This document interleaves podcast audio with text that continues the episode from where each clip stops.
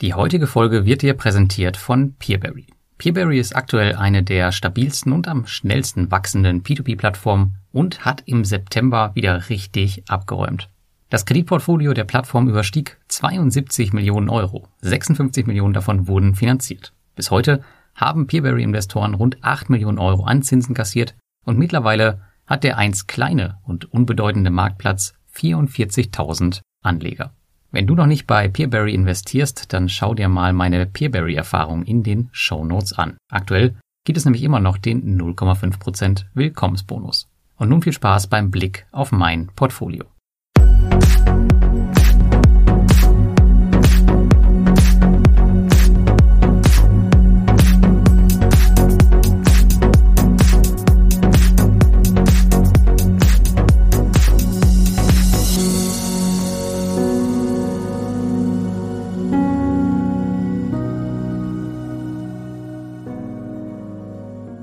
Meinem P2P-Portfolio gab es im letzten Quartal einen Abgang sowie einen Neuzugang und es hat zudem die historische Marke von 300.000 Euro geknackt. Auch ansonsten war es alles andere als langweilig im Portfolio, denn entgegen meiner Erwartung hat sich mein gesamtes Portfolio stärker aufwärts entwickelt als gedacht. Schauen wir uns das Ganze heute mal an. Neben meinem Portfolio besprechen wir auch noch meine Einnahmen aus P2P-Krediten. Es gibt ein Rating-Update, wie immer zum Quartalsende und ich gebe meine Einschätzung zu den einzelnen Plattformen und ja, erzähle vielleicht auch ein bisschen darüber, was im letzten Quartal so passiert ist. Das Ganze wird also heute ein bisschen länger dauern als gewohnt und es ist auch jetzt nicht alles auf der Tonspur. Wenn euch bestimmte Sachen interessieren, dann schaut bitte in den Blogartikel, den habe ich euch in den Show Notes verlinkt. Ja, als erstes sprechen wir über meine Portfolio-Performance, denn gerade neue Hörer oder Leser, die glauben nämlich, dass ich nur in P2P-Kredite investiert bin, wenn sie auf meinen Blog kommen was natürlich nicht so ist. Ja, im Grunde, ihr seht es auch auf den äh, Screenshots im Blog, hätte der Sommer nicht besser laufen können. Aufgrund der wirtschaftlichen Unsicherheit und auch des recht langweiligen Ausblicks im Thema Kryptowährung hatte ich hier eigentlich keine großen Erwartungen. Umso schöner ist es zu sehen, dass das Gesamtportfolio sich nun oberhalb der 20 Prozent zu stabilisieren scheint. Ganz ehrlich, ich wäre mit viel, viel weniger am Ende des Jahres zufrieden ich sehe aber nun bis zum Jahresende noch durchaus realistische Chancen auf 25 Prozent. Wenn die Kryptos mitspielen, wie im letzten Jahr, die machen auch inzwischen schon einen ganz netten Anteil in meinem Portfolio aus, dann können sogar locker die 30 Prozent noch drin sein. Meine Bestmarke, die kommt übrigens aus dem Jahr 2017 mit 28,4 Prozent. Aber wie immer ist es so, auch der gegensätzliche Weg ist natürlich möglich und auch durchaus nicht unwahrscheinlich. Bevor wir zu den einzelnen P2P-Plattformen kommen, wie immer nochmal der Blick aus der Vogelperspektive auf mein P2P-Portfolio, denn darum soll es ja im Fokus heute gehen. Zur besseren Sichtbarkeit seht ihr auf dem Blog zwei Screenshots, einmal das P2P-Portfolio mit Bondora Go Grow mit meinem großen Account und einmal ohne. Denn Bondora ist natürlich nach wie vor dominant in meinem Portfolio, aber die Dominanz nimmt weiter ab. Ich war Anfang 2020 noch bei fast 80 Prozent Bondora Go Grow und nun sind wir schon bei unter 64 Prozent. Und ähnlich wie zu Beginn des vierten Quartals im letzten Jahr hat mein P2P-Portfolio zuletzt einen recht großen Sprung gemacht. Treiber war hier vor allem die Plattform Robocash, die nach meinem Besuch in Russland nun meine drittgrößte P2P-Position geworden ist und ich plane sie sogar auf Platz zwei zu heben, zumindest kurzfristig. Details dazu gleich bei der Plattform selbst. Trotz des Anstiegs hat sich meine Allokation nur leicht nach oben verändert, was auch an der starken Entwicklung der anderen Anlageklassen im dritten Quartal lag. Auch wenn es zuletzt jetzt im September wieder einen herben Dämpfer gab, ansonsten hätte sich der Anteil im Portfolio vielleicht sogar vermindert. Nach wie vor in der Auszahlphase befinden sich Twino und Bondora. Wire Invest ist der dritte Kandidat für die monatliche Auszahlung, hat aber noch nicht ganz das Niveau erreicht, an dem die 100 Euro Zinsen monatlich nachhaltig fallen. Dummerweise haben sie auch noch die Zinsen etwas gesenkt, was das Ganze noch etwas weiter hinauszögern könnte. Ich habe im letzten Quartalsbericht zudem die Frage bekommen, was ich denn mit den ausgezahlten Geldern machen würde. Und die Antwort darauf ist, ich benötige diese persönlich nicht für meinen Lebensunterhalt. Das heißt, die werden einmal durch die Steuer gezogen sozusagen und dann wandern sie aktuell für den weiteren Aufbau in andere P2P-Plattformen wie Robocash oder Wire Invest. Wenn ich jetzt mein P2P-Investment kurzfristig komplett stoppen würde, dann würde ich sie halt auf meine Brokerkonten schicken. Auch auf der Einnahmenseite ging es weiter erfreulich aufwärts und im August konnte ich zuletzt ein Allzeithoch erreichen, welches mit fast 2000 Euro circa 25 Prozent höher lag als im Vorjahr. Und darum geht es mir ja, um den langfristigen Aufbau eines stabilen Cashflows. Gemessen werden hier immer die gut geschriebenen virtuellen Zinsen aller P2P-Plattformen, auf denen ich investiert bin und ganz unabhängig davon, ob ich Zinsen habe auszahlen lassen oder eben nicht. Wenn ihr übrigens die Screenshots auf dem Blog seht und euch fragt, was im Januar passiert ist, ich platziere die Abschreibung jeder Plattform der Einfachheit halber immer auf den ersten Monat des Jahres, also die Beträge, wo ich mir relativ sicher bin, dass ich die verloren habe. Das zieht natürlich das Auszahlungsergebnis des ersten Monats dann immer etwas runter. Aber auf der anderen Seite erspart es mir eine Menge Arbeit und macht die Übersicht ein bisschen einfacher. So, als nächstes sprechen wir über die P2P-Plattform im Detail und zwar den die aktiver Teil meines Portfolios sind und das auch im nächsten Quartal bleiben werden. Am Ende kommen wir auch noch zu den Plattformen, die mein Portfolio schon verlassen haben oder halt in diesem Quartal verlassen werden. Und anfangen tun wir mit Bondora bzw. Bondora Go and Grow. Und mein Geld auf Bondora ist immer noch verteilt auf unterschiedliche Go and Grow Konten und ähm, insgesamt sind das so circa 200.000 Euro. Daran hat sich auch im letzten Quartal nichts geändert und daran wird sich auch im nächsten Quartal auf jeden Fall nichts ändern. Und nach dem fulminanten Geschäftsbericht im zweiten Quartal ging es im dritten Quartal wieder sehr ruhig bei Bondora zu. Man hörte eigentlich ziemlich wenig, es passierte wenig. Auch das ärgerliche 400-Euro-Limit ist nach wie vor aktiv, wobei das für euch sicherlich ärgerlicher ist als für mich, denn ich habe mein Investment daher gestoppt. Und auch Neuigkeiten über die Kreditvergabe in Spanien oder dem neuen Land, was Gerüchten zufolge die Niederlande sein werden, das gab es auch nicht. Das monatlich vergebene Kreditvolumen stieg im Schnitt zum Vorquartal um circa 10 Prozent, womit man ziemlich zufrieden sein kann, glaube ich. Jedoch ist man damit immer noch weit entfernt von der Bestform. Im Hintergrund arbeitet Pandora übrigens an einem neuen Produkt. Was das jedoch genau ist, darüber kann ich nur spekulieren. Es scheint jedoch eine Verbindung zu Bondora Go and Grow zu geben. Auf Platz zwei kommt dann Mintos. Hier gab es plus zwei Prozent auf den Kontostand vom Vorquartal und mein Portfoliowert ist hier erstmals über 16.000 Euro gestiegen. Wobei dieser natürlich durch die Rückholung mit Vorsicht zu genießen ist. Aber das Positive, es gab keine weiteren Kreditgeberausfälle, man bekam endlich die Lizenz und ist nun offiziell reguliert. Auch die Rückholungen laufen natürlich, aber leider nicht bei mir, denn der Betrag, der sich in Rückholung befindet, stieg sogar weiter an im Vergleich zum Vorquartal. Hier habe ich wohl einfach Pech gehabt und das bedeutet am Ende, dass ich weitere Kredite im Gesamten abschreiben werde. Auf der anderen Seite funktioniert meine neue, etwas konservativere Strategie wunderbar und mein Gesamtgewinn übersteigt mittlerweile bei weitem meine Rückholung. Mintos läuft bei mir daher so weiter, wie es ist und im nächsten Quartal habe ich jetzt auch nicht geplant, neue Mittel einzuzahlen. Mein neuer dritter Platz wird für viele sicherlich eine Überraschung sein, denn das ist Robocash. Hier hat sich mein Portfoliowert zum Vorquartal circa verdoppelt und mich hat die Plattform natürlich im letzten Quartal ganz besonders bewegt.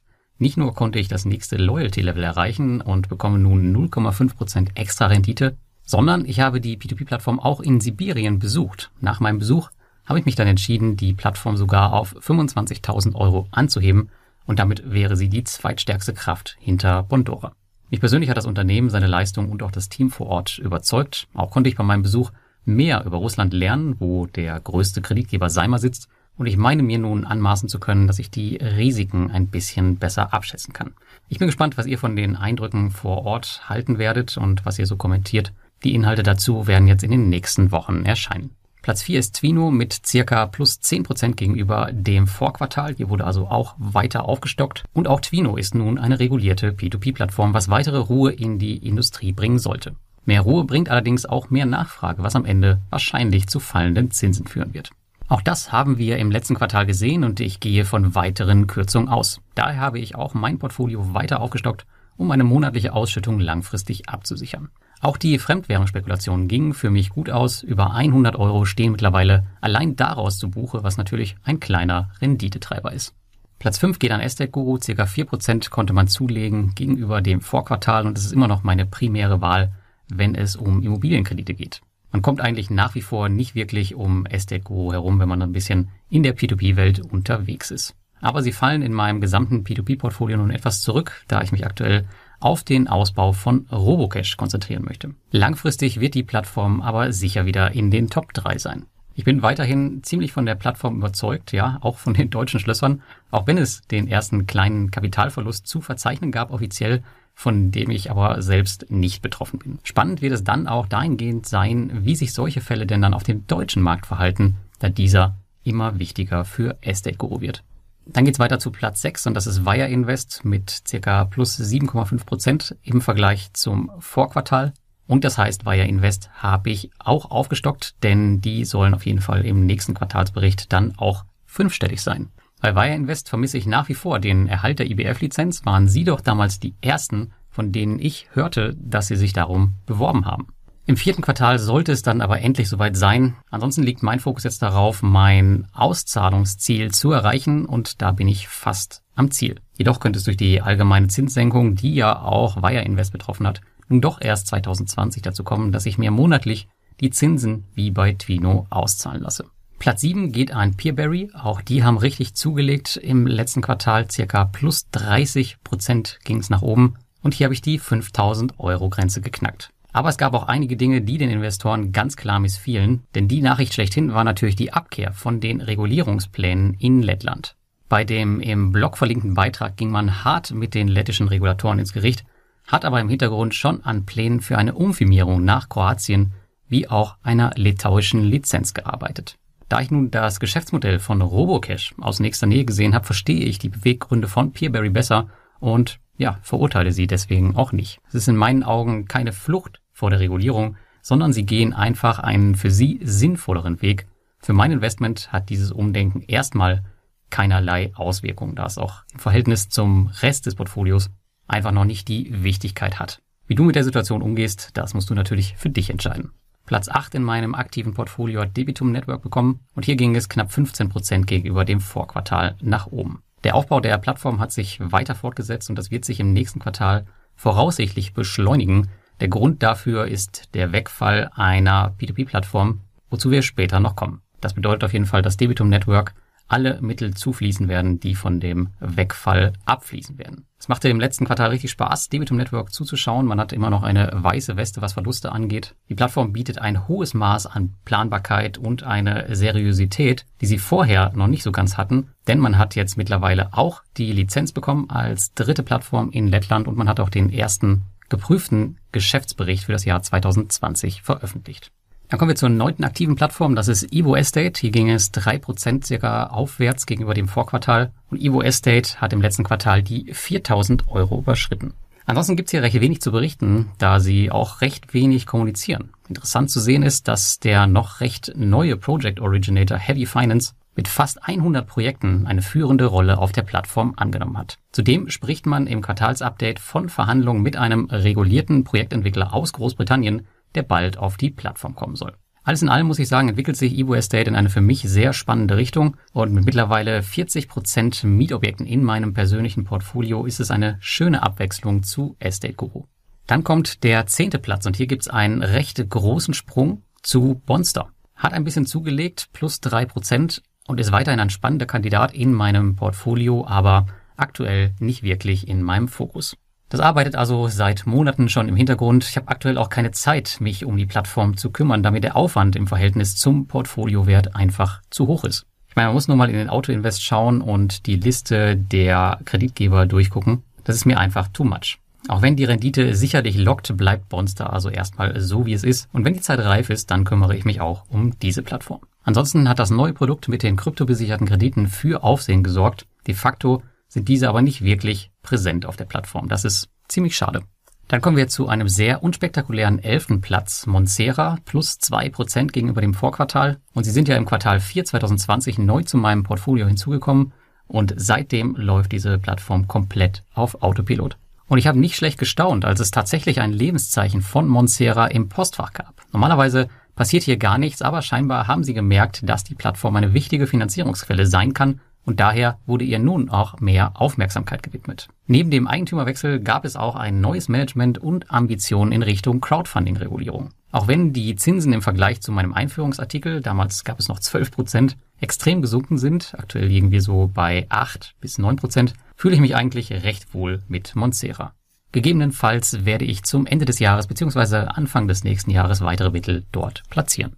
Platz 12 geht an Neo Finance. Die haben den kleinsten Anstieg zu verzeichnen mit nur knapp einem Prozent gegenüber dem Vorquartal. Also sie sind nach den ersten Startschwierigkeiten weiter auf dem Vormarsch in meinem Rendite-Ranking und konnten einen weiteren Prozentpunkt gut machen, auch wenn man immer noch mehr oder weniger das Schlusslicht der aktiven Plattform bildet. Aber wie gesagt, erfreulich aus meiner Sicht, ich habe meine erste Steuererklärung mit Neo Finance gemacht und konnte mir die gezahlte Quellensteuer zurückholen. Aktuell habe ich noch keine Ambitionen, die Plattform weiter aufzustocken, aber prinzipiell spricht nun auch von der steuerlichen Seite eigentlich nichts mehr dagegen. Dann kommt auf Platz 13 mit Income eine neue Plattform und auch gleichzeitig ein Ersatz für den Abgang. Income ist ein vielversprechender neuer Marktplatz am P2P-Himmel, der aber noch mehr oder weniger ganz am Anfang steht. Ich hatte die Plattform schon seit der Gründung im Auge und habe letztendlich im August meine ersten Gelder dort platziert. Aktuell kann ich noch wenig sagen, wohin die Reise geht und wichtig wird es erstmal für Income sein, das Kreditgeberportfolio auf der einen Seite und die Investorenbasis auf der anderen Seite zu erhöhen. Dann kommen wir zu Platz 14 und das ist Swapper. Hier ging es zwar vom Portfoliowert her circa 12% nach oben und bei euch ist es eine beliebte Plattform, bei mir jedoch seit jeher eher ein Testobjekt. Aber man überschreitet jetzt auch in meinem Portfolio bald die 2000 Euro Marke Jedoch habe ich persönlich die Plattform nach wie vor nur aufgrund der hohen und bisher stabilen Rendite im Portfolio. Ich traue weder der Plattform noch dem Unternehmen dahinter über den Weg. Es mangelt nach wie vor an Transparenz, aber ich gebe die Hoffnung natürlich nicht auf, dass diese irgendwann noch kommen wird. Und ich habe gefühlt nach der Umstellung auf das One-Click-Investment einen höheren Cash-Track als vorher. Und da kommen wir zur letzten aktiven Plattform in meinem Portfolio. Platz 15 geht an Reinvest24. Sie sind zwar noch der letzte Platz, allerdings hat sich das Portfolio gegenüber dem Vorquartal verdoppelt. Der Grund waren die vielen Mietobjekte, die im letzten Quartal auf die Plattform kamen und auf die ich mich hier gerne fokussieren möchte. Warum ich gerade diese bevorzuge, dazu hat Reinvest24 selbst auf dem Blog einen schönen Beitrag verfasst, den habe ich euch mal im Blogartikel verlinkt. Die Rendite lässt mit ca. 6% aktuell noch ziemlich zu wünschen übrig, was natürlich vorwiegend auf einmal die Transaktionsgebühren bei der Platzierung der Investments zurückzuführen ist und auf der anderen Seite auf die langen Leerlaufzeiten des Geldes. Ich hoffe, dass man sich hier etwas in Zukunft überlegt.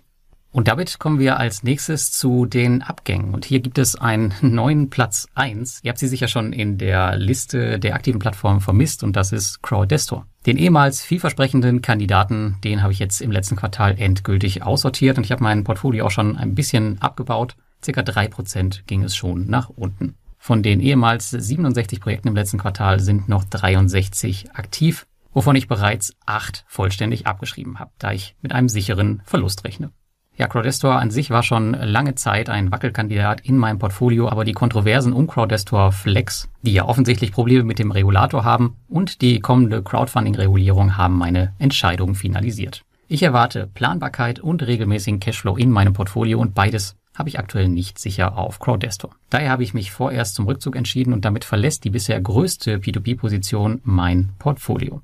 Platz zwei in meinem in Anführungsstrichen Auszahler-Portfolio ist Groupier. Aktuell finden hier immer noch keine Rückzahlungen statt und meine Gelder bleiben weiterhin zu 100 Prozent abgeschrieben. Im letzten Quartal gab es auch wieder kein einziges Lebenszeichen von Groupier. Irgendwie ziemlich unglaublich, aber gleichermaßen auch irgendwie erwartet. Ich glaube nach wie vor hier an kein Happy End. Platz drei geht an Viventor. Hier ging es ähm, 8% nach unten. Das heißt, ich konnte da ein paar Mittel abziehen. Und es ist tatsächlich eine meiner ältesten P2P-Plattformen im Portfolio. Und daher ist es natürlich doppelt schade, wie das Ganze jetzt gelaufen ist. Ich gehe davon aus, dass äh, in nächster Zeit eigentlich kaum noch was zurückkommt und ähm, wenn es ähnliche Angebote wie von Twinero und Presto gibt, wo man sich dann mit Verlust rauskaufen kann, dann werde ich das auf jeden Fall machen, weil ähm, ja, das hat hier überhaupt keinen Sinn mehr. Mittlerweile kann man auch nicht mehr auf der Plattform investieren und man hat auch die Bewerbung um die IBF-Lizenz zurückgezogen. Das heißt, im letzten Quartal ist die Ära Viventor auf jeden Fall zu Ende gegangen. Dann kommen wir zu Bulky State. Hier ging es fast 26 Prozent runter. Ich kann euch hier im Video leider keinen Blick in das Konto zeigen, weil das Login gerade nicht funktioniert. Aber das geht hier auf jeden Fall alles wahnsinnig schnell. Ich habe Bulky State aussortiert, weil ich Evo Estate aufgrund besserer Zukunftsaussichten hier den Vorzug gegeben habe und ich auch nicht wirklich Entwicklung bei Bulky State gesehen habe. Aber der Endsparvorgang läuft planmäßig und ohne jegliche Probleme und im letzten Quartal kam dann wieder ein großer Batzen zurück und die Projektliste, die leert sich langsam, aber sicher. Platz 5 geht an DoFinance. Hier geht's allerdings wieder 2% nach oben im letzten Quartal, denn meine laufenden Auto-Investments, die laufen noch bis 2022. Da sind dann die letzten fällig und bis dahin wird sich wohl oder übel das Portfolio nun weiter aufbauen. Jedoch konnte ich bereits das meiste abziehen und ich gehe hier auf jeden Fall davon aus, dass das Ganze in einem guten Plus endet. Auch Flender hat sich wieder weiter aufgebaut. Plus 1,7 Prozent ging es hier nach oben. Ich denke, bis die Plattform komplett ausgezahlt ist, das wird noch bis ähm, ja circa Ende 2022 dauern. Aber Stück für Stück kommen die Kredite zurück und das Outstanding Principal, das sinkt. Ich habe aktuell noch genau zehn offene Projekte, wovon drei verspätet sind. Ich bin aber weiterhin guter Dinge, hier das Feld nicht mit Verlust zu verlassen, denn es konnten auch einige sicher verloren geglaubte Euros eingetrieben werden und die Rückflüsse hier gehen an Debitum Network. Und damit kommen wir zu Fast Invest als letzten Platz und hier konnte sich der Portfoliostand um ca. 25 Prozent verringern gegenüber dem Vorquartal, aber die Auszahlungen, die lassen noch auf sich warten. Ja, das heißt also mein Portfolio, man kann es auch im Video und auf dem Blog sehen, das ist auf Null alles abbezahlt, aber irgendwie kann man sich nicht alles auszahlen lassen, beziehungsweise es ist zur Auszahlung reserviert, aber da hakt es halt irgendwie. Ich schätze, ich muss mal wieder ein bisschen Druck auf Instagram machen. Das hat ja letztes Mal schon gut funktioniert. Aber irgendwie zieht sich das Ganze doch hier ganz gut hin. Und ich sehe es gerade hier auf der ähm, Startseite. Bei Fast Invest hat man jetzt wieder irgendeine Entschuldigung mit Herzchen äh, hingepackt, dass ja die bösen Loan Originator schuld sind, dass man nicht zahlen könnte, bla bla bla. Na, mal gucken. Auf jeden Fall, ich bin hier schon mit Gewinn raus und auch das wird definitiv kein Verlust werden. Und damit haben wir alle Plattformen durch und das Jahr 2021 verfliegt. Ich hoffe, ich konnte dir damit wieder eine Orientierung an die Hand geben und dir zeigen, wo ich die P2P-Plattform aktuell sehe. 2021 ist bisher ein durchaus unerwartet gutes Jahr, wenn ich auf die Investments schaue und so darf es natürlich auch gerne nun zu Ende gehen. Beachtlich finde ich, dass nach dem Katastrophenjahr 2020, wo ja viele die Branche schon fast totgesagt hatten, durch die Regulierung in Lettland und die gute Performance vieler Plattformen eine Ruhe eingekehrt ist, die wir so in der Industrie noch nicht gesehen haben. Abgesehen von den Anführungsstrichen wegkonsolidierten Plattformen gab es in letzter Zeit wenig, was mir wirklich Sorgen macht. Damit einher geht auch zwangsläufig eine weitere Zinssenkung, denn das sehen natürlich auch die Plattformen selbst. 2022 könnte damit ein ganz neues und erwachseneres Kapitel für die gesamte Industrie anbrechen. Wenn du Lust hast, dann schreib mir jetzt in die Kommentare auf dem Blogartikel oder unter dem Video, wie dein letztes Quartal war und was du für Anpassungen an deinem Portfolio vorgenommen hast. Und damit ein schönes Wochenende und bis zum nächsten Mal.